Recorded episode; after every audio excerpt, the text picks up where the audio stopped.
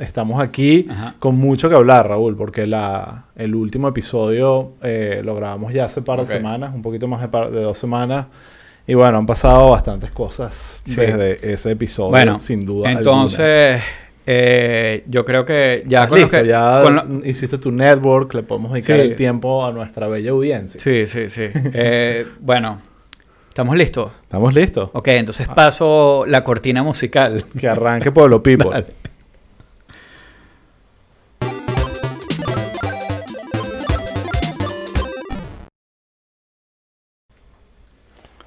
Aquí le- estamos. Funcionó. Aquí Sí. estamos, Lleg- señores. Llegará el, mo- el momento en que no vamos a celebrar eso más porque va a ser algo normal. Porque siempre nos sale bien. Gracias a todos los que se están sumando, ¿verdad? Aquí están diciendo que se escucha bien, que siempre el, el motivo de mis pesadillas todas las noches. Sí. Eh, y, y bueno, alegre de que ya... Nosotros, nosotros contamos que, que hubo un, epi- un episodio completo que, que nosotros echando, o sea, diciendo lo bien que se estaba oyendo y se oía como un eco horrible, como si tú estuvieras en una iglesia. Sí. Yo, si tú, si tú uno que escucha otros podcasts, se da cuenta que es como uno de esos eh, traumas de toda la gente que hace podcast, Sí. el tema del audio. Si Sí, tú escuchas a Mark. Maron y él está traumado con eso y tiene historias Claro, de que claro. grabó a no sé quién y perdió todo el material. Es como que siempre el audio es un tema y como sabemos la mayoría de la gente escucha el podcast, no solo lo ve en YouTube Sí. en vivo. Eh, lo cual lo apreciamos muchísimo, pero que en verdad también yendo a su oficina o manejando lo que Sí. sea. Lo o peor, es que, lo peor es que hoy en día también hay gente que graba eh, eh, podcasts casi que, con- que son como voice, o sea, que se oyen como voice notes y igual. Exacto. A veces o sea, eso, uno oyen tratando de mejorarlo lo Sí, complica, porque le claro. agregas tecnología, entonces micrófonos. Uno el que, micro- que es todavía, bueno, nuevo entre comillas, porque ya vamos por un año, Graciani. Exacto. Bueno, exacto. Necesitamos otras elecciones. Sí. Pero vamos a darle suave. Pero bueno, ¿quieres Mira, arrancar haciendo sí, vamos a hacer un poquito de housekeeping primero. Mientras yo leo aquí Eh, los comentarios de la gente. Por favor, bueno, ustedes, los que fieles que están hoy pegados en un eh, doble holiday, eh, 4 de julio con 5 de julio, esto sí es un día de la independencia. Sí, sí, sí. Es una... Eh, bueno, los fieles que están ahí, por favor, eh, acuérdense de suscribirse en, en YouTube eh, y darle a, a la campanita para que les salgan las notificaciones de cuando tenemos cosas como esta. Eh, los que nos están oyendo, que son como nosotros que lo oímos y no lo vemos, Exacto. eh, síganos donde nos estén oyendo. En Spotify, en Apple Podcast es súper importante que nos den un rating, que espero que sea de 5 estrellitas, y nos pueden dejar un comentario por ahí simpático también. Y el resto estamos también en un poco de... Estamos que sí en Amazon Podcast. ¿Tú sabes que eso existe? Eh, no sabía. Bueno, No sabía. para que sepas, estamos Sí. en Amazon Podcast. Qué y bien. en Google Podcast y en todo eso. Donde nos oigan, Exacto. síganos. Y por supuesto, eh, redes sociales, en Twitter, arroba pueblo underscore people, por ahí estamos. La verdad es que en redes yo creo que más que todo hablamos mucho con la gente que nos oye por DM. Entonces escríbenos un mensajito directo, estamos ahí pendientes. Eh, también en Instagram, arroba pueblo people. Y eh, estamos saliendo también en pendientes, si de repente se pierden o no saben por dónde estar pendientes de dónde salen los episodios. En Caracas Chronicles estamos eh, publicando eh, todos los links eh, para que nos puedan oír. Pues. Gracias a nuestros panas de Caracas Gracias a los Chronicles panas de Caracas Chronicles. por apoyarnos en esta Sí. movida de Pueblo People y seguir hablando Sí. en español de los temas gringos. Sí. Eh, Mira, en Argentina el 9 de julio también se celebra la independencia. De hecho, creo que en Canadá es el, el primero de julio. O sea, hay como un tema Sí, en el verano tema- que la gente sí, le gusta tumbar gobierno. Tal cual. tal Independizarse. Es como que está mejor el clima para la guerra. ¿No te parece que hay algo de eso asociado? Eh, mira, eh, bueno, ya terminamos con nuestro, con nuestro housekeeping, redes, Sí, tal, todo, ¿no? sí, terminamos con el housekeeping. Mira, eh, el último episodio que grabamos, hicimos un live, pero ese mismo, ese mismo día hicimos un episodio de Critical Race Theory, eh, que salió hace, no sé, como una semana o algo así. Y, y debo decir que me quedé, primero que nada, estoy impresionado en el buen sentido eh, del nivel de nuestros seguidores. Realmente los comentarios eran que me sentí como que, wow, que en verdad no sé nada de esto y aquí me están educando un montón.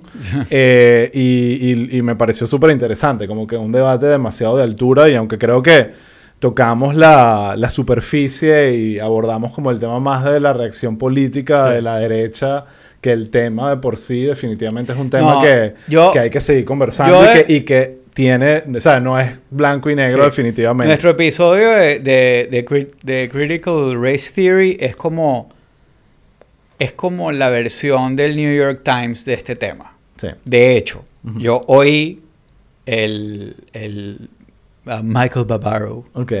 el, el podcast de Daily de New York Times sobre Critical Race Theory, lo oí hoy viniendo para acá. Salió hace poco, creo, ¿no? Sí, salió después que el nuestro. Ajá. Porque acuérdense Yo que no lo he nosotros- escuchado todavía. Nosotros grabamos hace como, como dos semanas, porque nos brincamos una semana y eh, ellos lo sacaron después. Em, y lo oí y es, igu- o sea, es lo mismo que tú y yo hablamos. Sí. Exactamente lo mismo. O sea, lo- Se copiaron, pues. eh, se copiaron. Estás Es que- diciendo aquí que el New York Times ya- se copió es que de Pueblo People. eh, hemos visto varias coincidencias entre el Daily y Pueblo People. Y yo creo que, ¿sabes? Como ellos saben que esto no lo oyen los gringos que no saben español. Exacto. Y, y- y nosotros tenemos un following burdo de pequeño, entonces ellos van y, y- nos serruchan la cosa nosotros. Exacto. Ah, tiene sentido. Pero, pero, el Tiene podcast, sentido, Raúl. pero se parece mucho eh, lo que ellos hablaron y bueno, chévere, eh, tenían eh, un experto ahí hablando de la cuestión y bueno, me pareció divertido que se medio pareciera. Pero yo sí me quedé un poco como con la con el feeling de que hubo cosas que, como dices tú, que las pasamos muy superficialmente y me puse a ver, eh, eh, no sé, bueno, contenido en YouTube, que en YouTube puede salir cualquier cosa, eh, y leí un par de artículos y de verdad sí creo que, o sea, hay cosas que nosotros como que tomamos un poquito a la ligera, como que, ay, eso que está ahí que es Critical Race Theory, ¿no? Y eso sí tiene como... O sea, hay como unos, una gente que es como hardcore, que, que sí son como unos loquitos, pues. Exacto. Entonces, eh, yo no sé si vale la pena de repente llevarnos esto para, para otro episodio que como que sea más editorializado, que lo trabajemos un poquito más.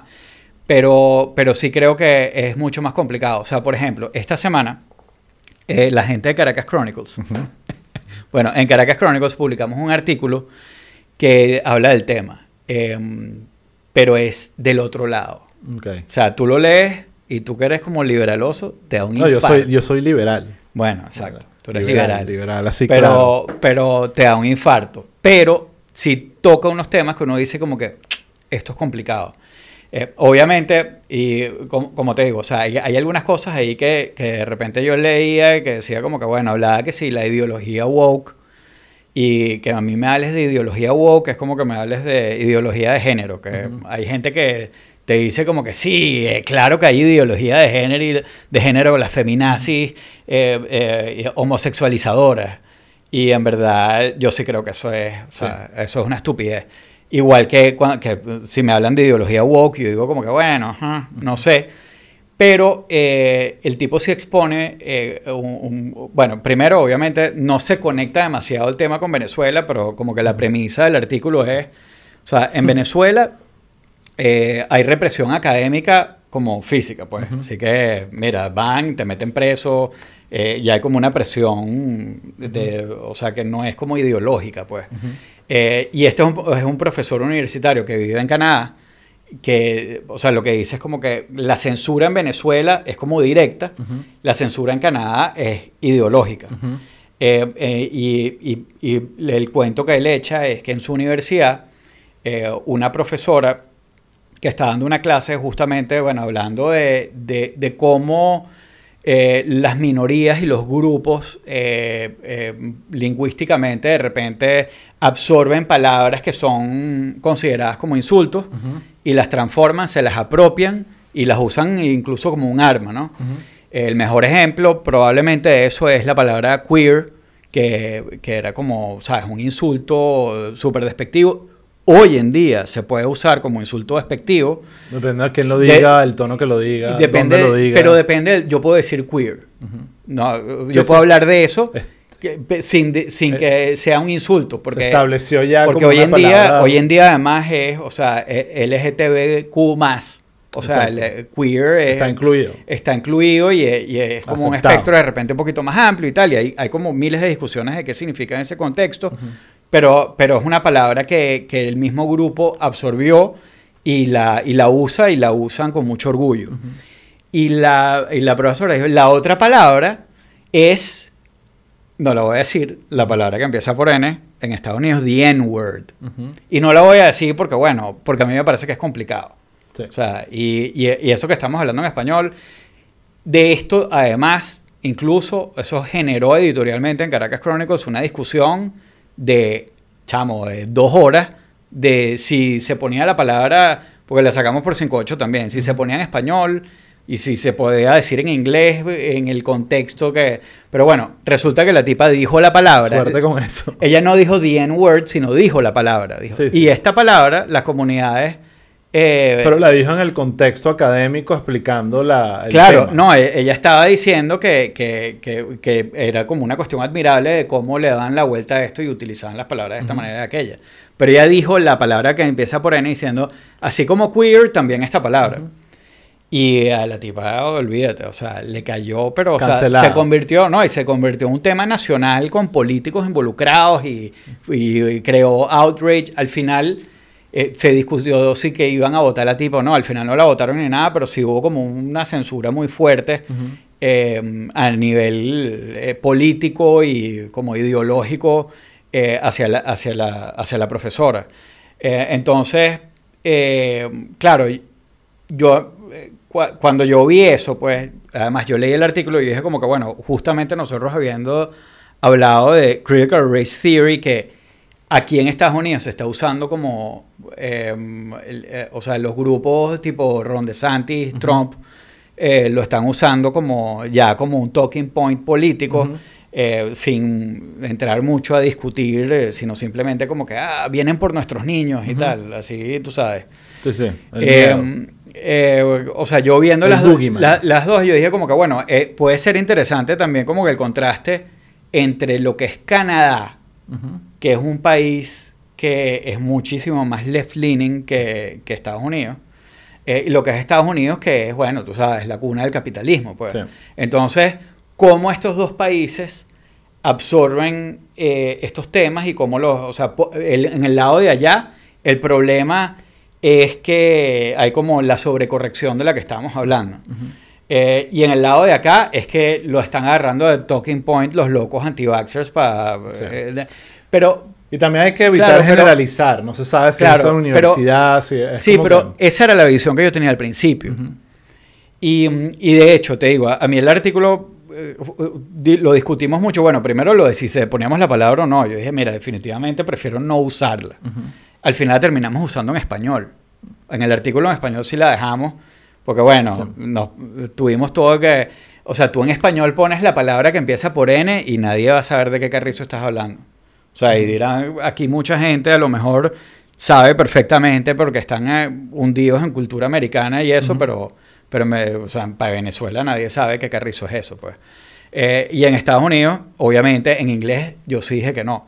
Eh, con- eh, hay, como digo, hay cosas en el artículo que me, que, que- que me dan un poquito de dolor de estómago, pero yo me quedé pensando como esto de que, o sea, ¿será que es que son dos sociedades, las canadienses y los americanos, que como que son estas dos caras de la misma moneda? Y después, ¿sabes qué? Creo que no, chamo. Creo que es que Canadá está un poco más atrasada. O sea, este, esta discusión se viene teniendo en Estados Unidos hace tiempo. Sí. Y a Canadá siempre llegan, como dice un pan amigo que ve allá, que llegan las cosas como dos años después. Y ya nosotros estamos en el punto del backlash como reaccionario eh, eh, conservador que, que, que, trajo este tema otra vez para arriba.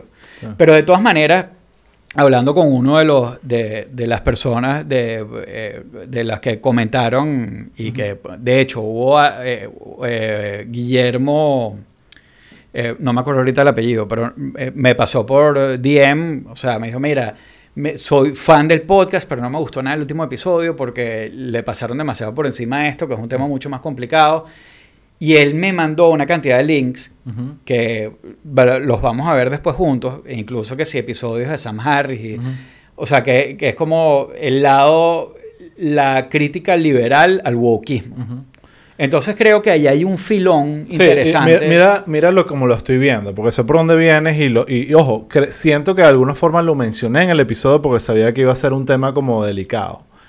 Y yo creo que el error está en pensar que la sobrecorrección del critical race theory en sí misma anula la veracidad o la legitimidad del concepto como tal. Entonces, la realidad es que las dos discusiones eh, tienen sentido, a mi parecer.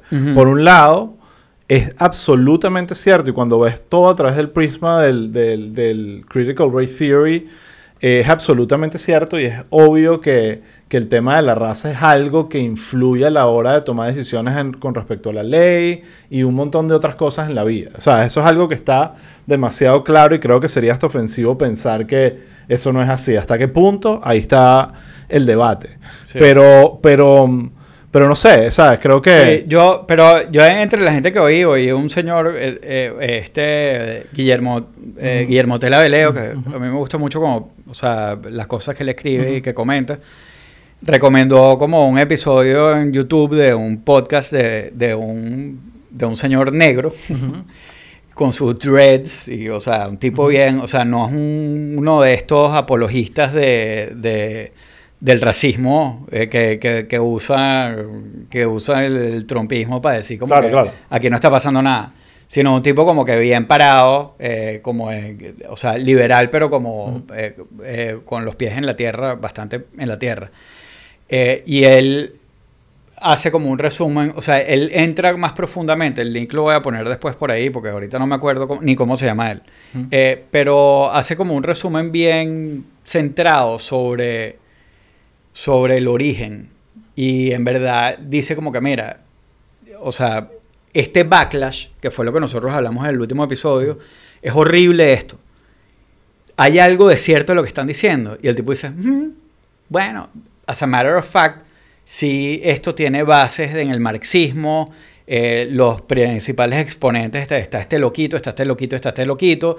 Entonces, como Pero ahí, ahí, volvemos al error, que es donde creo, usamos ese extremismo para de alguna forma anular el tema de que no existe el, concepto de un desbalance en la sociedad con respecto al tema de razas. Es como que el que esté usando esto para decir no existe el critical race theory o como quieras llamarlo, creo que le está haciendo como un favor a los que, a, a los que tienen la agenda de realmente hacernos pensar que we are colorblind, que es el, la realidad que creo que lo puedes aplicar a cualquier otra cosa, lo puedes aplicar a género y como hemos visto en la sociedad que ha habido en el mundo laboral un tema de discriminación a la mujer. O a, ver críticamente la historia, que eso me parece que está bien, pero también creo que hay que ver críticamente el critical race theory. Y, no, y no, no solo el critical race theory, sino todas las, consecuencias del boxismo y de ser el, el concepto del liberal eh, lo que llama aquí el virtue signaling y todas esas cosas. Yo soy obsesionado a Sam Harry y todos estos personajes que, que hablan de este tema y que de alguna forma,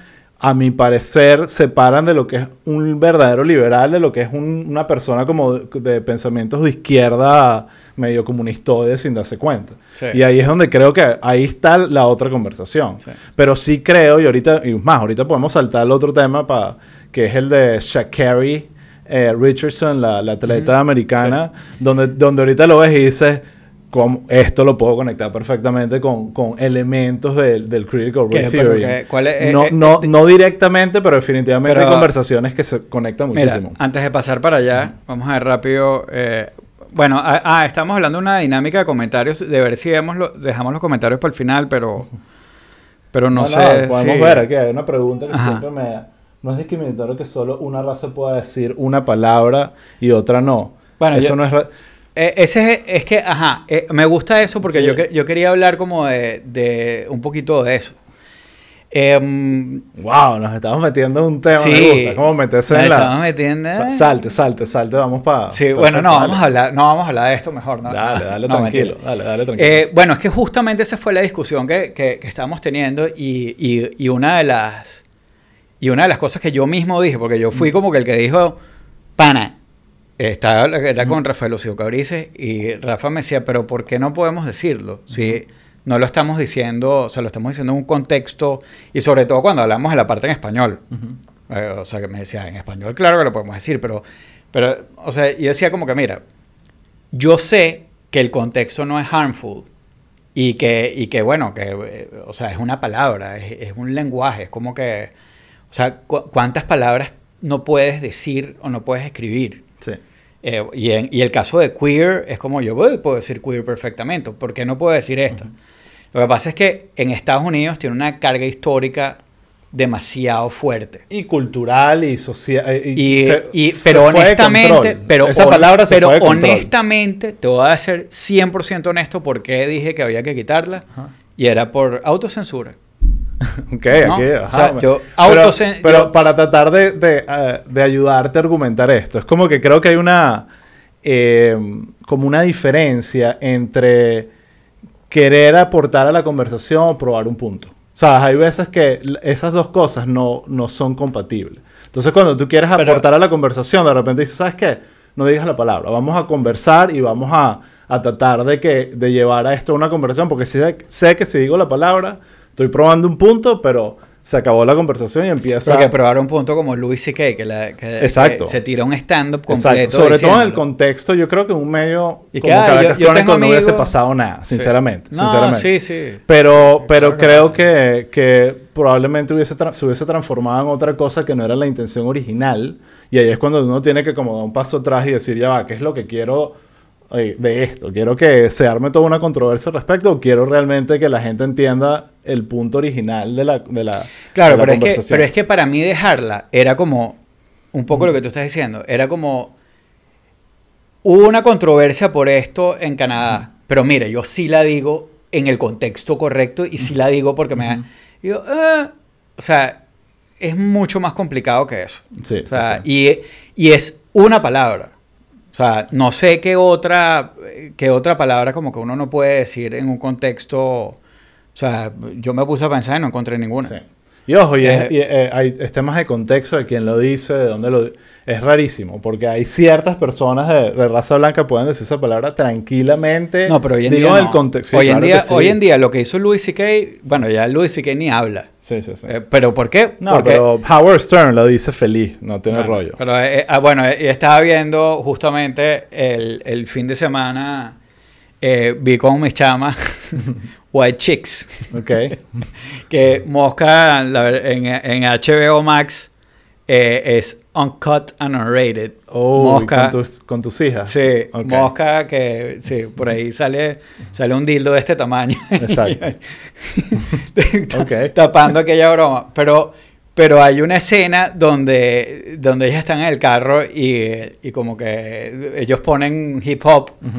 Y hay una canción donde sale la palabra y ellos la dicen y, y las amigas le dicen como que...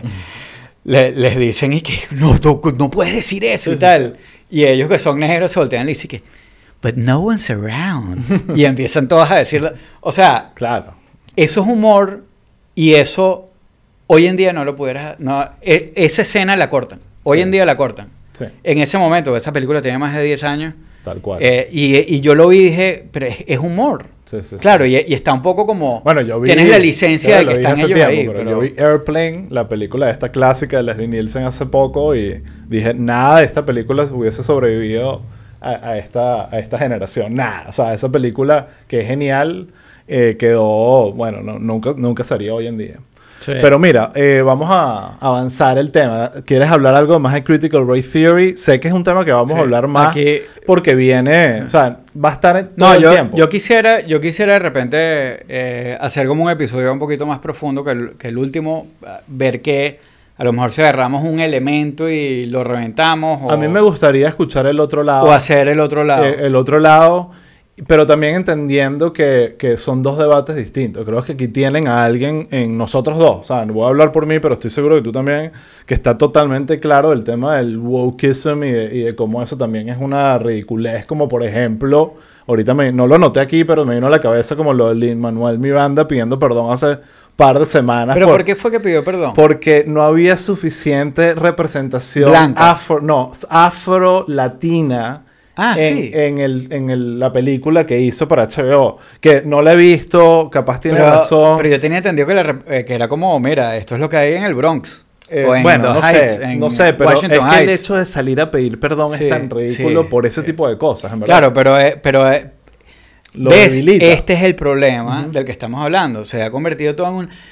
Y, Sí, y sí, se sí. pierden chistes como el de White Chicks. Exacto. Y que, que es una estupidez, pero también se pierden discusiones Bueno, más voy a- profundas. para- voy a Aquí hacer- alguien dice... a- Ajá. eh, boy es una palabra que no puedes usar como afroamericana. Es verdad, no la puedes usar, pero yo sí puedo decir boy. Exacto. ¿Me entiendes? O sea, eh, eh, eh, y eh, que, que es como Beneco, no. No, yo creo que Beneco, no sé.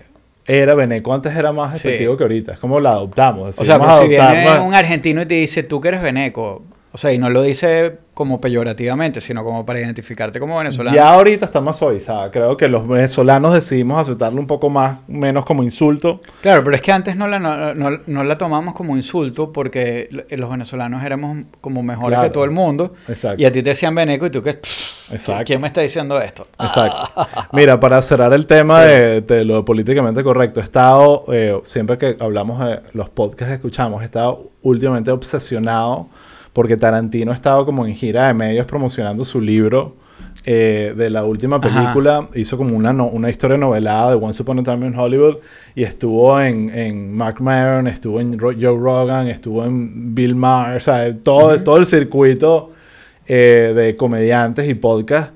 Entonces ha hecho un cuento de toda la polémica que hubo, que yo más o menos leí un poquito, pero no le, no le paré Ajá. mucho, con Bruce Lee. ¿Sabes que en la- eh, Sí. eh, los que vieron la película de Le, One- le- One- le revientan a lo golpe. revienta y lo deja como un gafo, como Sí. un ridículo. Te das cuenta en estas entrevistas que definitivamente eh, Tarantino tiene un problema con Bruce Lee, definitivamente no lo quiere mucho, pero responde al tema de una manera me pareció brillante y de alguna forma lo que demuestra que Tarantino tiene licencia para hacer todas estas cosas que otro no podría, que es lo que estábamos hablando, que él dice como, mira, él obviamente parafraseo Tarantino, pero dice como, mira, si tú eres la hija de Bruce Lee, yo entiendo que te ofendas y estés molesta conmigo, lo entiendo, no voy a pedir perdón. Pero si no eres la hija de Bruce Lee, you can suck a dick. o sea, así de claro. Y, y así es. Es como que a veces, cuando sobre todo estás haciendo cosas como esas, que sabes que es como que no tienes que estar pidiendo perdón a cada rato, porque si lo haces una. Lin Manuel Miranda está atrapado ahorita en eso. Ahorita es esta, Claro, este pero es- personaje sin alma que ahorita te, es todo que tiene que pensarlo Claro, porque. Lin Manuel le habla a esas audiencias que, que porque es de teatro, porque es eh, Exacto, sí. porque firmó con Disney, no sé con quién, entonces los abogados, los abogados, ahorita entonces él ya no tiene voz, eh, es como que... eh, y ha podido simplemente, no es solo un tema de, ha podido simplemente no pedir perdón, o por lo menos no hacerlo público, si ofendió a alguien, llamarlo, ¿entiendes? Es como que, en fin, no saltemos de tema. Am, Pero, hablé- que- pero entonces, es que tú sabes que yo pensaba que el rollo con In the Heights, porque es que yo cuando no, no me interesa tanto un tema, Obviamente, cero, eh, cero interés. yo pensaba que el, el tema era al revés, de que la representación era como muy étnica, entre comillas, y que había latinos quejándose. que- Bueno, eh, eso me parecería más ridículo aún. Si es así, alguien nos, claro, nos me, aclare. me parecía súper ridículo. ¿Cuál fue el me escándalo? parece también como que, bueno, ah, mm, Yo, yo lo Sí. que cre- creo haber leído, porque también admito que no me interesa mucho el tema, es que era como que no había suficiente representación afrolatina en los protagonistas. Ok. Creo que eso es lo que el tema, pero no importa. Volvamos al tema de Critical Race Sí, Theory. aquí que hay es varios, eh, en esto que hablamos, eh, creo que hay varios clips que la gente puede sacar de contexto y que, Esa- uf, sí, demasiado. ¿no? Mira, quiero hablar de Shakari, que es- Ajá. espero estar pronunciando Shak- ese nombre bien. Shakira. Shakari Richardson. Ajá. ¿ok? Eh, hecho el cuento, ella es una atleta estadounidense. Eh, probablemente los que, estaban todos, los que están todos emocionados con las Olimpiadas de Tokio saben de qué estoy hablando.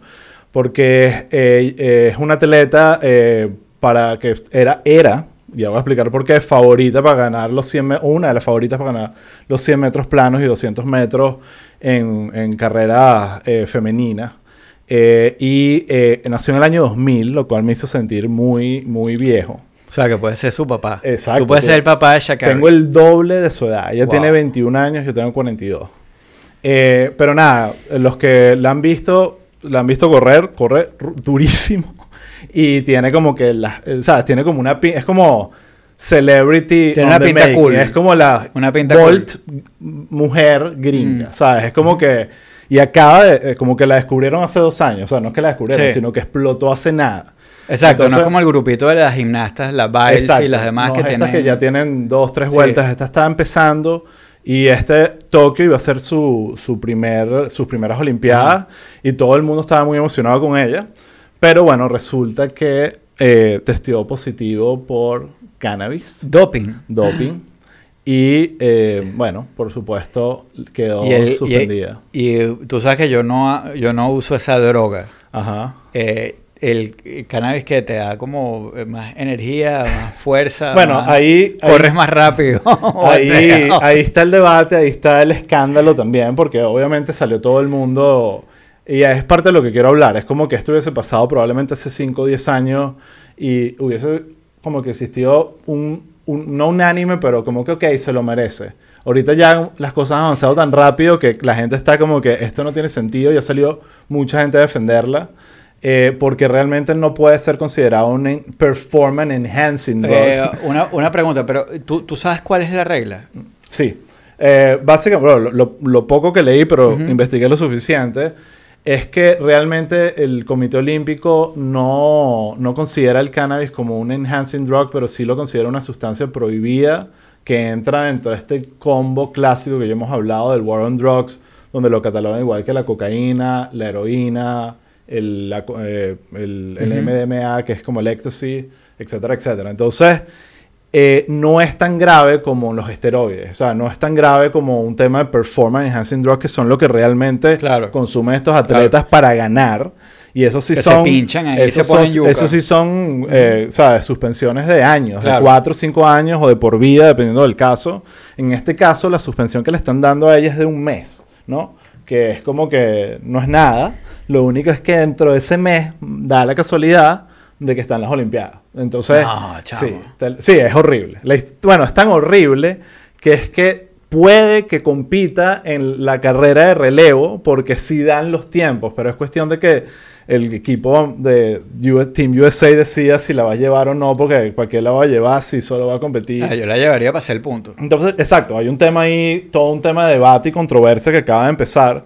Pero, pero bueno, de alguna forma es interesante porque nadie tiene la culpa, pero de alguna forma sí es responsable. ¿Me explico? Es como que. eh, y quiero empezar por lo que dijo Biden, porque para meterlo Sí. con el tema político, porque Biden como que dijo algo. Sí, yo vi lo que como- dijo Biden. como dijo, mira, esas eran las reglas. Y rompió las reglas.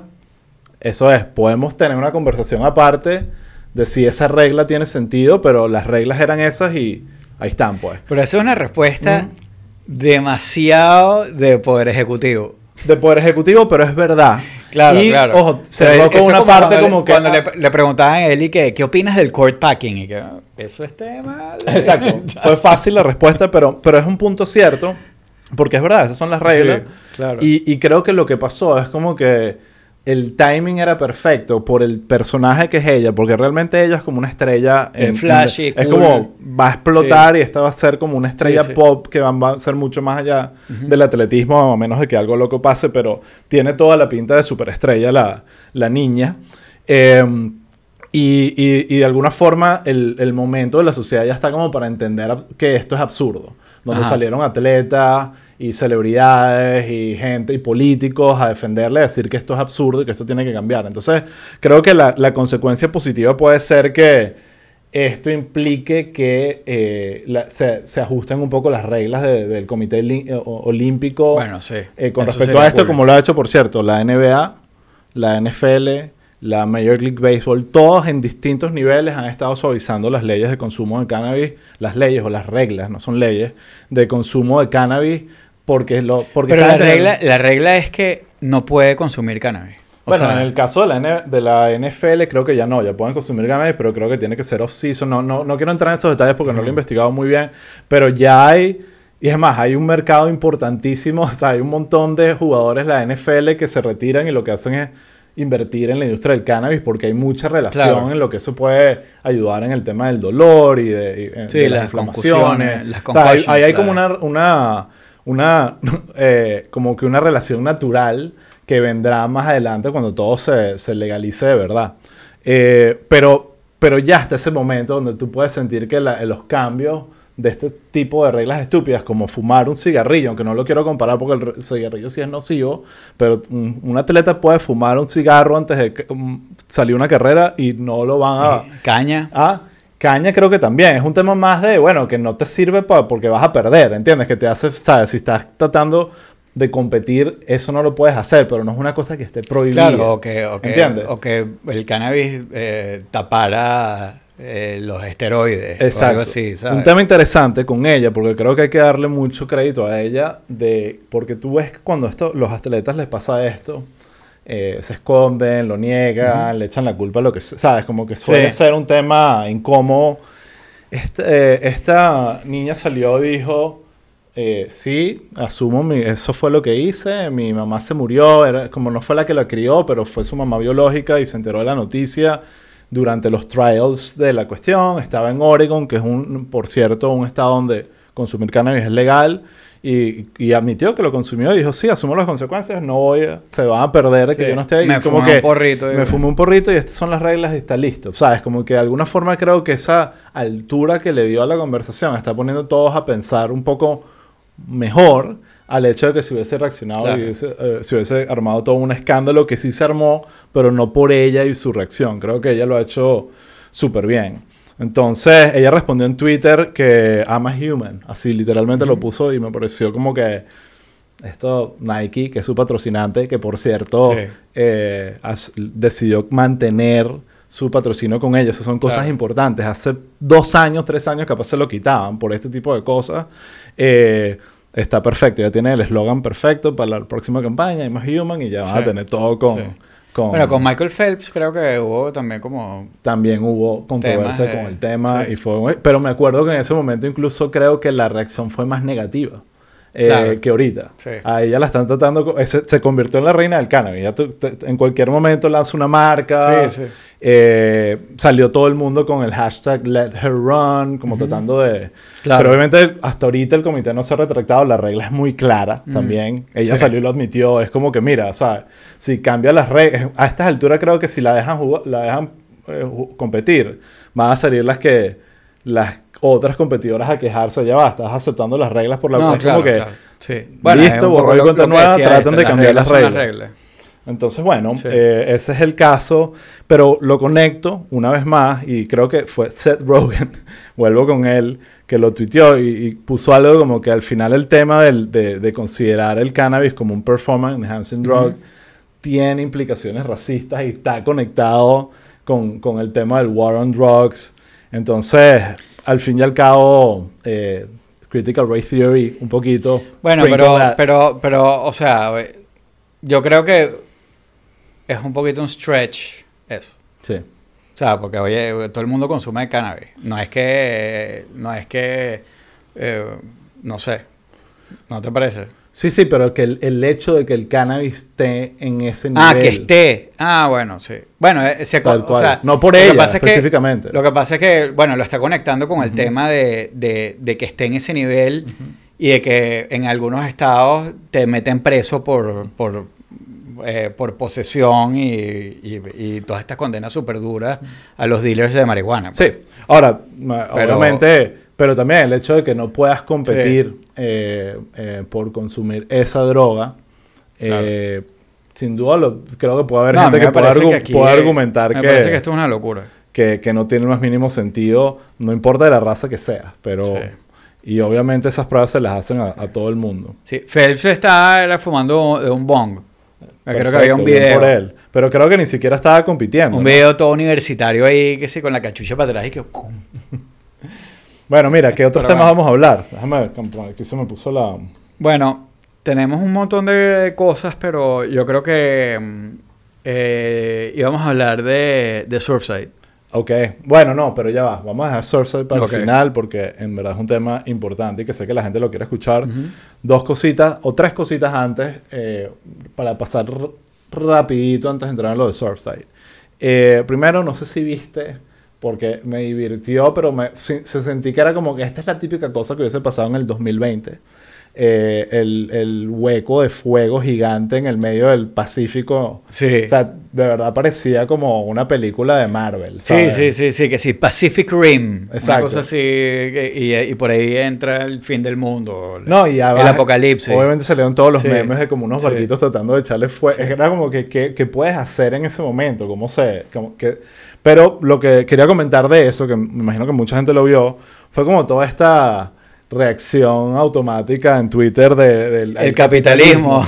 El capitalismo haciendo Está, daño. está acabando el mundo. Está acabando ¿verdad? el mundo, que vienen con su dinero. Entonces, obviamente salió como toda esta gente a decir, mira, para explicarles que a los es una americanos... empresa del Estado mexicano. A, a los americanos, a la a los que pasa mucho, que lo quiero hablar también con el tema de Sourcing un poquito, Sí. como que los americanos viven en su burbuja pensando que Estados Unidos es todo y nada y lo demás es nada. Claro.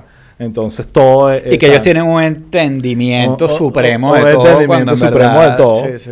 Entonces, obviamente, le salió el tiro, entre comillas, por la culata, porque esto es una compañía estatal. Claro, pero eso les pasa Pero a eso todos no, los eso no quiere a ellos no les decir. importa, pues. Pero por otro lado, eso no quiere decir que compañía estatal no sea capitalismo. Pues es como que al Claro. final son términos que ni siquiera Claro, son compatibles. Lo que pasa es que hoy en día te puedes decir, bueno, mira, es una compañía estatal, pero no es una compañía estatal que maneja Estados Exacto. Unidos. Pasa que, eh, es una compañía estatal que en estos momentos lo está manejando un gobierno de izquierda. Bla, bla, Exacto, bla, eh, Estaba sabroso porque estaba Sí. como, como mango bajito para darle a Exacto. los woke gringos eh, izquierdositos y a Y AMLO que, flaco, también. tú sabes lo que es morena. Y exacto, y darle a AMLO al mismo tiempo, Morena. pero en verdad ah, tampoco así, Sí. pues, tampoco así. Sí. Eh, otra cosa, por ahí comentaron en las redes, a uno de nuestros seguidores, se me olvidó el nombre, lo siento, eh, y que el tema de que salió en, en Axios y en Político con, el- con la crisis que hay en el, en el mundo de Kamala, que aquí en Pueblo People dimos la primicia, en un episodio cuando hablamos de Kamala, se habló de que, hay, que, que después de ese tour de, fracas- de fracaso de Kamala por, por, la, por la frontera y, y por, no, perdón, por, por, eh, por México y Centroamérica, ahí como que Kamala no sacó buenos puntos y, y hay, en verdad hay preocupación y hubo un par de artículos, uno de Axios y uno más detallado aún de político, como de preocupación interna con Kamala como siendo la, la, la potencial candidata Sí. en, en Ah, ah, Había un, 2024. un artículo que creo que el, el titular era It's a Trap. Como. Exactamente. Eso es como un chiste, Y- una referencia a Star Wars. Sí, y en parte, y en parte el problema es como que, como que se piensa que, que no hay debate con respecto a el, si Biden decide no relanzarse, no, no, no lanzarse la reelección, no hay debate que es Kamala. ¿Sabes? Como que si eso es un debate en sí, ya Sí. es una crisis Pero política. yo creo que. o sea, Y, claro. ya- y que sea Kamala es una crisis política también. Es como que ese Sí. es, la, ese es el, como que el, el problema que tienen ahorita. Sí, creo que tienen que pensarlo, la estrategia un pelo más a largo plazo. Pero sí he visto mucho que como que la, hay una cobertura así, como que estás entrampada, cámara, Sí. y miren lo que están haciendo, pero en verdad ese es su trabajo. Sí, O sea, el trabajo del vicepresidente es hacer que el presidente quede bien. sí. O sea, y, y siempre, y siempre ha sido ese el Sí, trabajo. pero creo que está siendo como muy teórico, estratégico, pero no estás entendiendo que Ka- Kamala tiene realmente un- uno- unas No, debilidades. no, no, no, no, pero es que, complicadas. es que, es que, o sea, lo que estoy diciendo, bueno, las debilidades, o sea, eh, esas son cosas que se masajean y se arreglan. O sea, tú que has estado en Bueno, lo, política- lo bueno es que la barra se la están poniendo, o sea, Claro. le estamos bajando la, la, la claro, barrita claro, pero y- inde- independientemente de eso, hay como una, eh, un sector de la doctrina o de los opinadores que piensan que, que lo ven como que miren cómo la están mandando a hacer todo el trabajo y le están destruyendo su imagen estos hombres blancos eh, y en verdad ella está haciendo el trabajo que es, that's Sí. the job. El problema que yo veo es que los mismos estrategas que están, o sea, la misma estrategia de ellos, a lo mejor está funciona- funcionándoles en contra si ellos dependen de ella sí. en el caso de que Biden no vaya para un segundo... eh, Es para- que ese es el, el elephant in the room. Ese es Claro. el tema. Biden va a tener 81 años en esas elecciones, pues. Y, y, y, y, Trump apunta de KFC, cada, cada año que pasa tiene menos edad, pues. Ese es un, un fenómeno extraño de, de, Sí. de, evilness. Eh, pero, y esa es la realidad. Claro. Y de Santis, que es la otra opción, bueno, sí, sabes. Pero que yo Trump honestamente pienso que, que, que si Biden llega eh, al final del, del periodo más o menos bien, tiene que seguir. Ah, no, claro. O sea, Es que más aún, o sea, Más- exacto. más aún con, con, con, con el feedback que le están dando. eh, pues. tiene que seguir. Y, y aunque, aunque fuera bueno, aunque fuera bueno, creo que tendría que seguir. Porque Sí. creo que creo que es más fácil, a menos de que a menos de que Kamala fuera increíblemente popular, que fuera como una especie de mujer Obama, que era lo que ellos le están apostando, y, y, ser- y fuera muy fácil decir como que no, no, no, no, el viejo no, vámonos con ella. Pero, pero si Kamala es buena y efectiva y se comunica bien y no es una cosa extraordinaria, yo pensaría que es mejor tratar de seguir con el, con el viejito. Sí, O sea, eh, claro. que si eh, la gente, porque al final, eh, como te digo, el job de ella es todo esto, es como VIP. O sea, Sí. todas las cosas. No, las todo el- paralelismos todo con lo- VIP y Kamala increíble, claro. tienen- Pero es que ese es el trabajo. sí. Ese Sí, es el trabajo. Sí, pero me, me tienen preocupado. Pregúntale, pregúntale a, a- a Mike Pence eh, que, si es chévere ser No, vicepresidente. ni nadie, pues, ni el, Bueno, mismo, pero- ni, ni el mismo Biden. Pero es que en este caso, y era lo que hablábamos antes, como que nunca había habido tanta presión del vicepresidente de realmente ser el, Mm. el, el- el- el presidente casi que listo por si Claro. acaso el otro no está preparado, pues. Pero bueno, eh, o lo otro temita rápido antes de entrar en lo de Surfside es eh, la ironía. Sé que fue un chiste en internet y lo han repetido mil veces, pero creo que es importante mencionarlo como un punto. Eh, volvemos a, a otros temas aquí de temas judiciales con el tema de Free Britney. Tú estabas todo obsesionado con tu estrella. Ujú. Eh, por cierto, eh, ciertas personas, te voy a confesar que estuvieron de acuerdo contigo de mi, de mi, de mi círculo con respecto a la comparación entre Britney y Madonna. Yo eh, sentí que, que no, no entienden nada del universo. Siento que, que Madonna eh, tiene un, está en un pedestal más alto que Britney, pero bueno, allá ustedes con su falta de criterio. No, pero yo no me voy a matar por eso. Eh, pero en todo caso, bueno, hablaste del tema. Ajá. Eh, actualizando la, la noticia es como que un juez anuló la vaina y dijo, no, sigues siendo esclava. I'm a slave for you. You're a slave for your father. Sí, pero no, ana- o sea, no era el, no e- o sea, ella, ella dio su testimonio en un proceso y esto era un proceso distinto que había arrancado antes, o sea, Pero el estatus es que sigue, ¿no? sí, o sea, ese juez determinó que no se cambiaba lo que, lo que estaba. Pero era otra cosa, era, era una solicitud distinta, pues. Eh, ella ahorita está en, en uno que es como más definitivo, que como para que lo saquen y lo... Y de hecho, creo que ya ella está apuntando más a que le levanten la broma, pues. Ok. Sí, es que Entonces, ya después de todo esto, sí. casi que... el- el- seguro- cuando el papá entienda que es negocio hacer un documental de cómo Sí. le levantó la vaina a Y bueno, y ya que además eh, Elon Musk acaba de darle su apoyo, entonces bueno, tú sabes que Elon Musk tuitea y, y se hace, ¿no? Sí. Tuiteó Free Britney, ya veremos. Que me da risa como días te, que- te- no te gusta Elon Musk, pero Chamo, te no encanta sé. de Santi.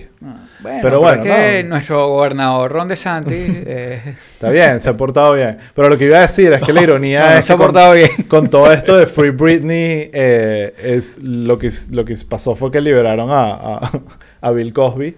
Eh, Sí, eh, eso es complicado. Otra locura más complicada, pero, pero la óptica es que este loco que dormía a las mujeres y las violaba Sí, yo, eh, yo- está yo estuve- libre. Yo medio vi por ahí eh, y, y bueno, es complicadísimo porque obviamente, eh, o sea, esto puede tener además, o sea, repercusiones para, para otros casos, pero ten- lo que entendí fue que básicamente fue como que, mira, él había llegado a un arreglo con la víctima, o sea, y listo. O sea, eh, ya, esto es como dicen los abogados, cosa juzgada. Sí, sí, sí. Ya, ya en su momento no hubo juicio, pudo haber el juicio, pero la víctima decidió settle y, y aquí Se acabó. y, y y- y- y mu- y ahí murió, pues. Bueno, no, Eh, no fue una sola víctima, pero en este Claro, caso en pero es que- particular... pero es que era el caso, eh, era sí, este pero caso. mi punto va más allá del detalle particular legal de, bueno, la ironía de estas dos historias al mismo tiempo, ¿no? Sí. Eh, ah, no, bueno, claro. pero bueno, eh, saltemos al tema más delicado y, y- y fastidioso, pero importante, que es el tema de Surfside. Bueno, no, fastidioso no es. Bueno, fastidioso el, el lidiar con... Es chimbo. eh, chimbo, exacto, Sí. eso es lo que me refiero. Exacto. Pero bueno, parto del, del tema que la Es- última, el, es el- chimbo. el último episodio que grabamos de Pueblo. People Ajá, arranca por ahí. hace casi dos semanas. Eh, fue justamente ese miércoles antes de que, se, de que sucediera la tragedia. Me acuerdo que terminamos de grabar, te fuiste y eh, mm, yo estaba pendiente el día siguiente bueno, del episodio y todo eso. Y despertando me veo que mi hermana me escribe como, ¿viste lo que pasó cerca de tu casa? Porque cabe destacar que eh, donde estamos grabando el episodio ahorita y eh, donde vivo yo, es como más o menos a dos millas, que serían como tres kilómetros de- de- del lugar, ¿no? Eh, Pero no es cerca. no es cerca, pero es bastante cerca, pues es como cinco minutos en carro. Entonces, sí. sí. No, no, pero en No, no, Miami nada, no, hay nada cinco minutos. No, no te asustes, no te asustes, pues. No, no, no es que me estoy asustando. es que es que Surfside está. Ah, bueno, no, pero es que tú. tú eh, Sí, esto sí. es verdad. Sí, sí, estamos bastante Sí, cerca, sí, ¿verdad? sí. Pasaba por ahí con frecuencia, pero bueno, para ir el Publix y cosas así. Pero Sí. es un tema suficientemente cerca como para que, wow, ¿sabes? Que sientas la presencia, o sea, toda la maquinaria pesada que está yendo para allá, la, la estoy viendo pasar Claro. por enfrente de mi calle, ¿sabes? Sientes como que el evento eh, muy cercano. Pero obviamente, bueno, más allá, primero sé que para mucha gente, probablemente incluyendo los que están viendo ahorita el podcast, sobre todo si viven en Estados Unidos, ha sido tema de obsesión televisiva. Es como que eh, me he hablado con mucha gente en el trabajo, en otras cosas, que ni siquiera viven aquí en Miami, que me cuentan que están, que no pueden dejar de ver la televisión porque esos temas Ah, que tú sabes que- conectan mucho. A mí me pasó lo contrario. O sea, en mi, en mi casa mi esposa está completamente obsesionada con las noticias. Porque como dices tú, eh, eh, grabamos aquí, eh, yo me fui y fue esa madrugada, a la una y veinte y pico, fue que se cayó el, el- la práctica más, más de la mitad del edificio. pues. Em, y mi esposa está obsesionada. O sea, ella todo lo que sale a cada rato llega y dice, mira lo que pasó, mira que encontraron tal cosa, mira que parece que es esto. Y chamo, yo más bien he tenido como cierto rechazo a, a- porque me causa, o sea, claro, obviamente me, eh, he leído bastante y he terminado metiéndome muchísimo, pero, pero me da como angustia, pana. Claro. O sea, y, y de verdad que la- nada más la, la idea, o sea, era gente que estaba durmiendo como con sus hijos, con... Ojalá, ojalá. O sea, es, es una cosa eh, de verdad tan espantosa que, que más bien al principio yo tuve como un rechazo y decía como que, bueno, mira, ajá, pasó esto, me pareció horrible, estaba súper impresionado, pero no quería como que ver, eh, o sea, meterme demasiado como, o- o, ¿sabes? Esa gente que obsesivamente consumió todo lo que salió de eso. Pero dicho eso, aquí se prueba una cosa que, que lo- ¿te acuerdas? Eh, eh, nosotros hicimos un episodio en la primera temporada sobre los medios eh, y sobre cómo los medios tradicionales los habían empezado a, a, tú sabes, como que entre Twitter, entre Facebook, los rumores, y o sea, que la gente como que, los medios estaban perdiendo como que la guerra contra los fake news y todo esto, ¿no? Eh, y como algunos medios como Fox News y CNN han caído como en estas roscas de, de amarillismo. Pero en ese episodio dijimos también que cuando pasa algo grande, la gente tiende a, a echar a un lado las fuentes de fake news e- y volver a los medios tradicionales. Y buscarlos. sí. Y de hecho, aquí eh, creo que ha sido así, pues la gente ha, ha recurrido a los medios tradicionales de Miami, que además han hecho un tremendo trabajo. El Miami Herald ha hecho Increíble. un tremendo trabajo y Univision ha hecho sí. una cobertura eh, súper buena. Y los canales locales de noticias de televisión, Ajá. que es algo muy interesante porque es un como algo que yo suelo ver poco. O sea, yo sí estoy tratando más de ver las noticias nacionales y hablamos de lo que pasa en Washington. Y, pero el tema local es como que está en, otro, en otra banda. Que tienes Sí. que como entrarle y, y ver las noticias locales y la tipa del clima que te habla Sí. específicamente. Es como... eh, y ah, se ha hecho un trabajo mucho mejor y he estado comparando porque ha sido uno de esos eventos donde es local, pasó literalmente a millas, a dos millas de mi casa, pero es también nacional, es casi que mundial también. Hay-. Esta noticia se conecta con Israel, con México, con un, montón de, de- Con Argentina. Con Argentina. Hay demasiados elementos, con Paraguay. Hay demasiadas capas, demasiadas capas. Y eso me ha hecho ver cómo cada capa le da su tratamiento y ver las debilidades, sobre todo de las, de las capas más distantes. O sea, la cobertura de CNN, a pesar de que ya están acá y tienen a tres de sus corresponsales mañana, tarde y noche con el, el mejor ángulo del terreno atrás, la cobertura ha sido lamentable y muy superficial y muy como, como te contaba hoy, ellos estaban casi esperando que el huracán se metiera en, en, en Surfside para que se- tuvieran dos ¿será que. Elsa no va a entrar por un filón? Aquí tenemos y- al y experto que diría cómo sucedería si realmente el huracán se desvía Sí. justamente. Y es como que, que está, ¿qué es lo que quieres? ¿Sabes? Que, Sí, claro, que, que- que bueno, y volviendo, o sea, eh, esto está pasando en las peores condiciones posibles en Miami. Sí. Eh, verano que hace un calor infernal, pero además llueve eh, muchísimo y es temporada de huracanes. De Sí. hecho, ellos terminaron de tumbar el, el- la torre que quedaba, El pedazo que quedó. no lo solo porque venía la tormenta, bueno, en cierta medida porque venía la to- tormenta, pero también porque Para terminar de para, buscar para todo. poder terminar de... Porque una de las cosas que les estaba pasando es que les da, les da miedo de que si seguían excavando y, y li- y sacando el rubble, eso iba a generar vibraciones que, que tumbaran la torre con ellos trabajando ahí. Pero también era porque venía la, la tormenta, pues.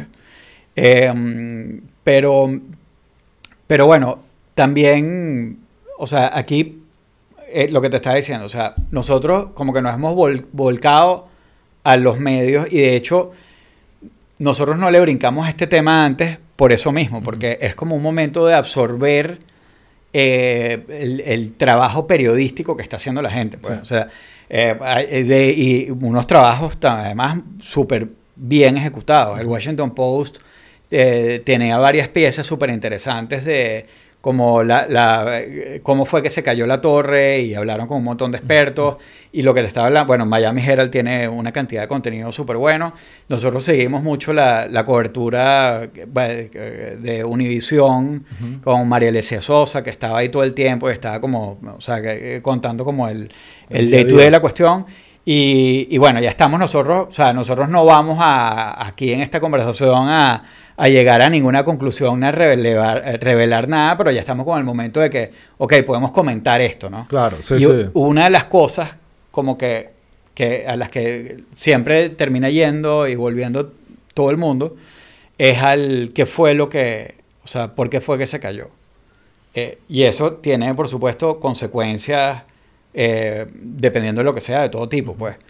Eh, lo primero es el, el que fue lo que se cayó. Bueno, eh, obviamente eh, ya han salido una cantidad de, de- de los- el estudio que se hizo en 2018 que decía que el, el edificio estaba en malas condiciones y que ahorita con el 40 Year Assessment había que hacer unas reparaciones que llegaban como a 15 millones de dólares.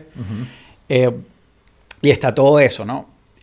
Dentro de todas estas discusiones ah, se han ido colando incluso teorías conspirativas eh, y ha entrado la discusión Obvio. sobre el climate change y sobre el, el- el- el levantamiento del, el- del nivel del mar. Del mar, sí. Y de si eso eh, tuvo que ver y de si eso es un riesgo para los edificios de Miami Beach. Sí. Bueno, los edificios de- que están en, en las costas de todo el planeta Tierra, ¿no? No, claro, no, pero, pero eh, eh, específicamente, bueno, estamos, eh, o sea, eh, Bueno, no, pero, De pero si- esa es parte de la conversación. claro, pero de si edificios en condiciones similares, que son los edificios que están alrededor, sufrirían de la misma manera. O sea, si esto es consecuencia de climate change de alguna manera, entonces es como... eh, y hay mucha gente que se está montando en eso. La gente de Miami obviamente está como más en el... En el mira, aquí hubo más... Se inclinan más al tema de como error humano. Corrupción, Yo creo, error sí, humano. yo creo que yo creo que es una mezcla de cosas.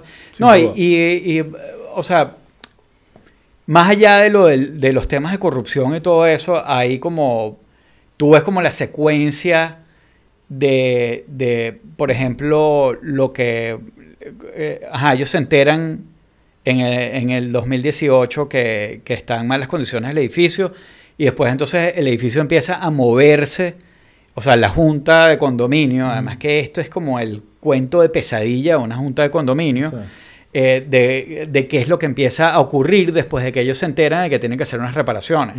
Ese informe de 2018 no decía el edificio se va a caer, Claro. decía la estructura está súper comprometida, está, eh, está pasando esto, esto, esto, y hay que hacer esto, esto y esto.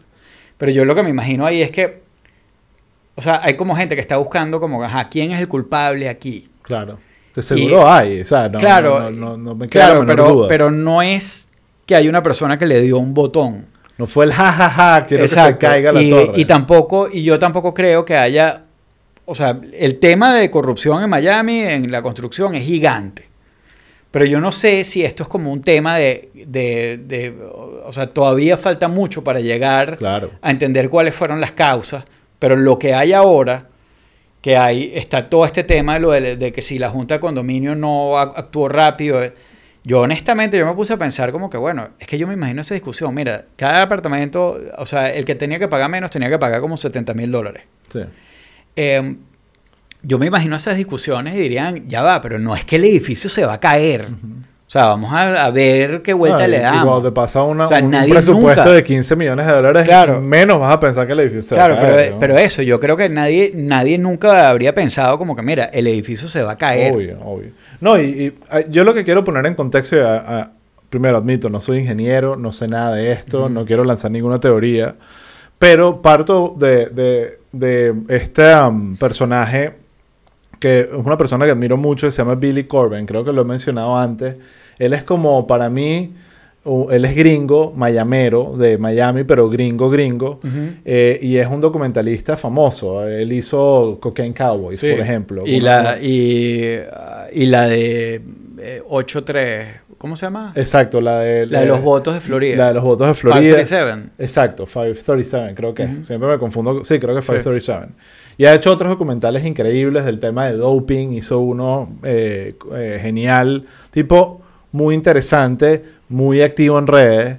Y que tiene esta, este elemento, como esta parte de su personaje. Es como que tiene este hashtag como Because Miami. Y él como que le echa mucha paja a Miami. Como que lo critica a Miami por ser esta ciudad que ama y hace, basa toda su identidad en esta ciudad. Pero por otro lado, la revienta muchísimo por porque es tercermundista y está llena de cubanos, De latinos. derecha y todo. No, no, no, no cae ahí, no cae ahí y tiene mucho de conexión con el elemento latino. Él estuvo en un episodio, en un, en un buen episodio de Bourdain de Miami, por cierto. Eh, pero en todo caso es un personaje como muy que puede a veces caer, a mi parecer, en este grupo selecto de eh, americanos que creen que Estados Unidos está igual de vuelto mierda que el resto del mundo Ujú. y, y están como en esa burbuja, los Sean Pence y los, Sí, los- sí. los, los que creen que estamos muy, lo que Estados Unidos está muy mal y que, y, y que él jura Ujú. que Miami es igual que el tercer mundo, Ajá. que ir a Miami, que, que Miami es lo mismo sí, que que Caracas y no que es es, lo mismo exacto. que, que Quito y lo mismo que, que cualquier ciudad del, de, que, de F, cualquier ciudad de, de- de Latinoamérica. Entonces, él ha estado mucho como que activo acusando y que es la corrupción y es todo este tema. Y, y yo le digo mira y, y- y como que acusando el ter- con el, el tercermundismo que hay y como que la visión tercermundista que hay y yo que mira mi opinión es un poquito como que de repente Miami es el en el medio, o sea, no es el primer mundo y es verdad, hay unas grandes diferencias y muchísimos americanos lo notan de Miami con otras ciudades de Estados Unidos, pero definitivamente tampoco es el tercer mundo. Y parte de lo que yo veo con este tema es, imagínate tú en cualquier otro país, no, no, no vayas a Latinoamérica, vete a, a- a- a África, o sea, a otros países realmente del tercer mundo con toda esta idea de edificios que le estén haciendo y que 40 años de revisión para... Son, ¿sabes? Simplemente estas cosas no pasan, ¿entiendes? Es como que es, y eso, los edificios están hechos para... 40 años no es nada, están hechos para soportar Sí. mucho más. eh, mi, mi- mi argumento es como que algo ahí, a- algo más grave pasó ahí que no necesariamente, o por cierto, no es un tema conspirativo de que la tumbaron Sí. o algo así, pero hace poco salió una noticia de un sinkhole en, en, en México que se llevó en medio, Sí, sí.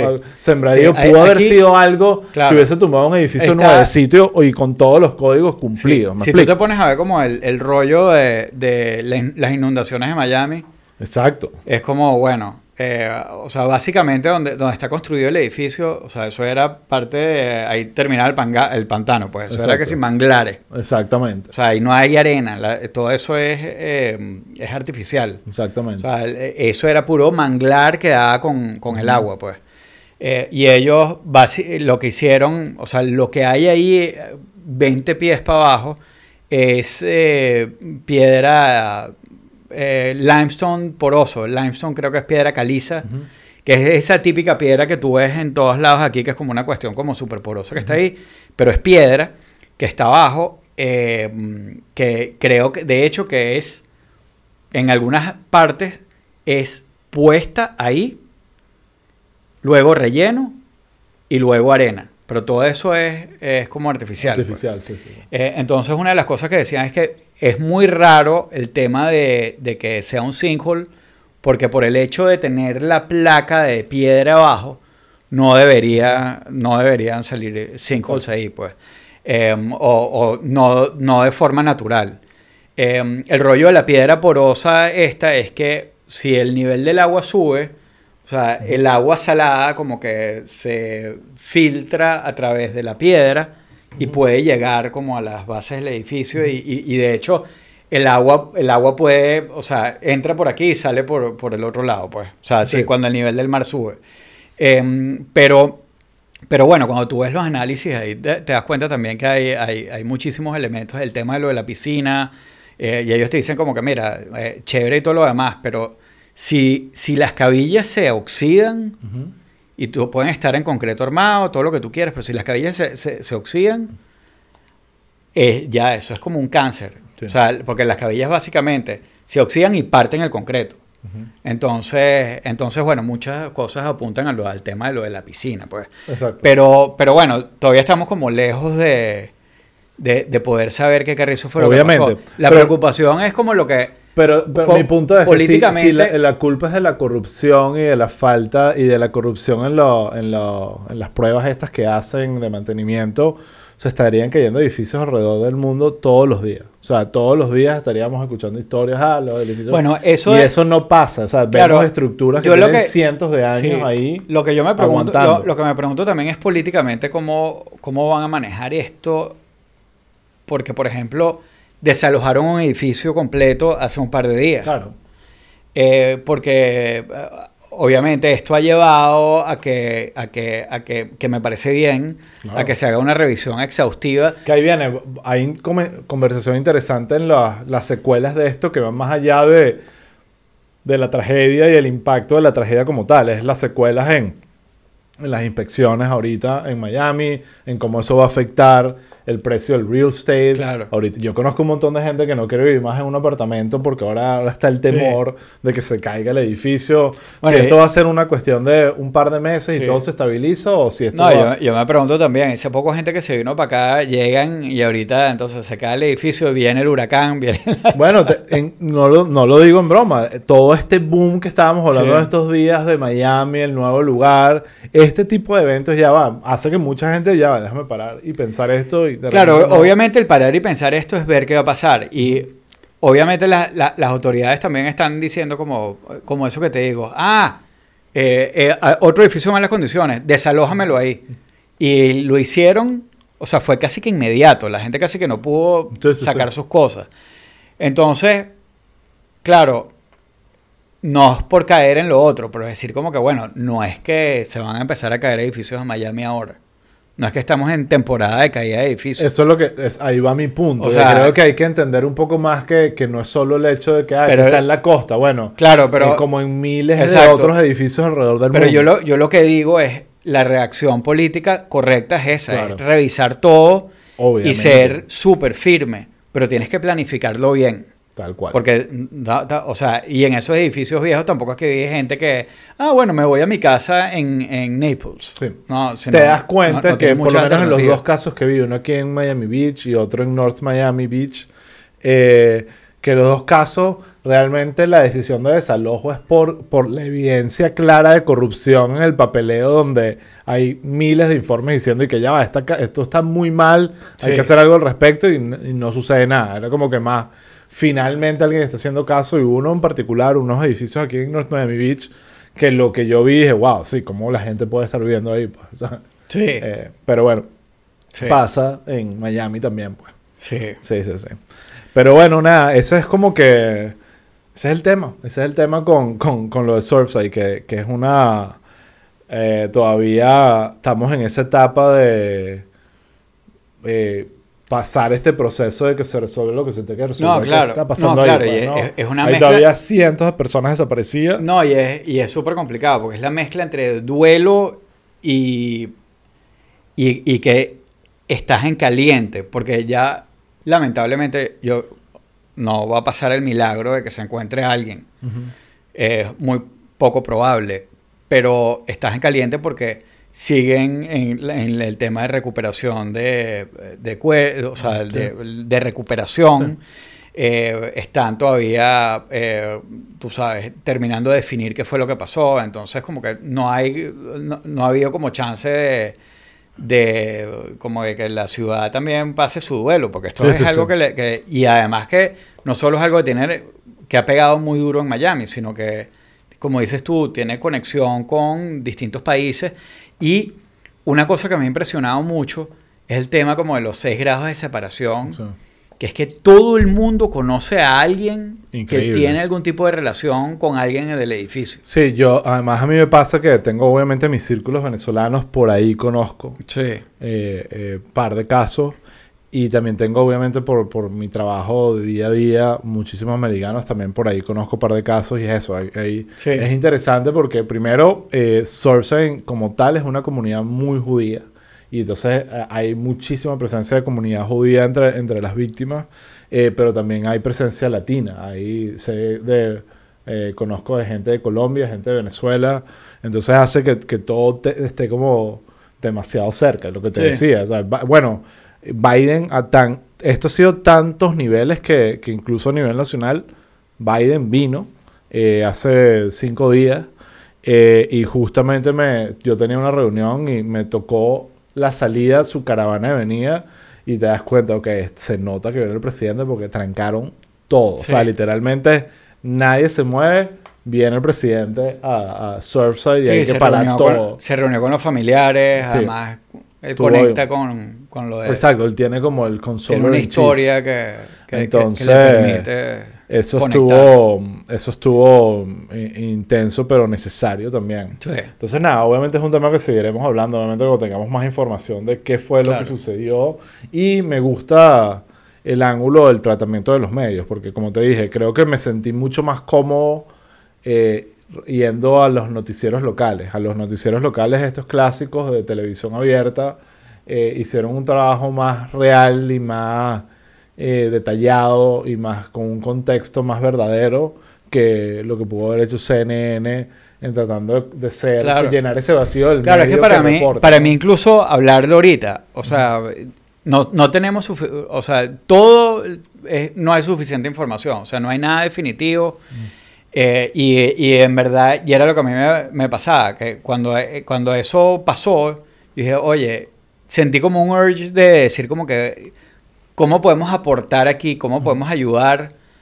eh, nosotros, pues, Sí. y incluso nosotros que con las páginas y todo eso, Sí. y al final la conclusión fue como que, o sea, no, no, no, no es, o sea, fue, un, fue un tema, también lo hablamos incluso en la oficina, y era como, mira, eh, lo que esa comunidad perdió ahorita no se lo puedes devolver. claro, Es un tema muy profundo y muy dramático Claro, y que, que- no ha terminado, ¿no? Ni siquiera Exacto. puedes empezar a conversarlo porque sí, ni siquiera es un tema que se ha cerrado. Lo que sí creo, y es algo que como que, eh, por lo menos una conversación que estoy teniendo con, con mi equipo y aquí en mi con mi familia, eh, el Miami Rescue y los bomberos y, y- Sí. y esa gente que está ahí dándole con ese calor y esa locura y esos riesgos y unos cuentos dramáticos que ni siquiera quiero mencionar de, de algunos sí, sí, eh, de algunos bomberos, eh, eh, ahí es donde creo que a la larga son esa gente que debemos estar agradecidos y que probablemente van a tomar un, un, un con- un protagonismo más importante en Miami después de este evento. no, claro, claro. Entonces, Claro, nada, todo ese tipo de refuerza, bueno, como fue el 11 de septiembre con los first responders. tal pues. cual, tal cual. Eh, Eh, hay un tema importante, pues, sí. incluso psicológico, de mental health, todas estas cosas Sí. que estas personas No, súper duro. están viviendo lo, ahorita. lo que están viviendo, sí. Sí, entonces, nada, vamos en este Pero bueno, buen that- tono. En este buen tono. ¿No tienes ahí algo más de Britney o algo así? No tengo, o sea, iba a hablar de Bill Cosby, pero hasta Bill Cosby Sí. da risa ahorita, comparado con... ¿Qué era con lo que este estábamos tema. hablando? Ah, no. Eso no lo podemos decir en, En vivo. en vivo. Para que sepan, a, los, a los que nos están escuchando todavía, eh, Raúl y yo tenemos una idea por un podcast genial, Sí. mucho más viral, pero que obviamente... No, sí, nuestro, es que, eh, y esto creo que lo hemos dicho antes, pero nuestras pruebas de audio son el mejor podcast de la historia. Exacto. Lo que la- pasa es que, No se pueden publicar. sí, no se puede. Bueno, no las estás grabando, ¿verdad? Por sacar... para Ahí está todo grabado Wow. para cuando hagan el documental en, en 30 años. Bueno, nada, eh, volvemos la semana que viene otra vez los miércoles, si todo sí, sale bien. sí, sí. Eh, Eh, en principio seguimos los miércoles. Esta semana solo hay este episodio. Sí, estamos modo verano. Modo Exacto. verano. Tranquilo, pero ya, chill. mm, Pero nada, compártanlo. Eh, yo de repente lo que podemos hacer es, es picar pedacitos de esto y lo pasamos. que sí Exacto, por- sí, porque está el tema de Carrie que creo que va a Sí. dar que hablar y va a haber noticias más adelante a ver si va o no a los Olimpiadas a hacerlo de relevo. Exacto. Y bueno, nada, los Sources obviamente todavía... Todavía sigue progreso. andando, pues.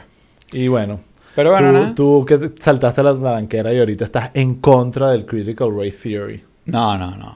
Está todo muy claro al principio de este episodio y, y- y Bueno, nada, sigue viendo Tucker Carlson que, que te va a ayudar. Mira, y dicen que se pueden publicar en Patreon lo- lo- las pruebas de sonido, las pruebas de audio. Exacto, eso queda para Que no le tengan miedo a ser cancelado. Nada, para nada. No, ahí Sí. escucharon mi cuento de. Sí, no- nos de cancelaría el, el- el establishment veneco. Exacto. No, no, lo necesitamos. Eso es lo mejor. Pero bueno, nada.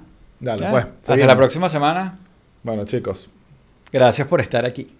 Pueblo ver. La cortinita.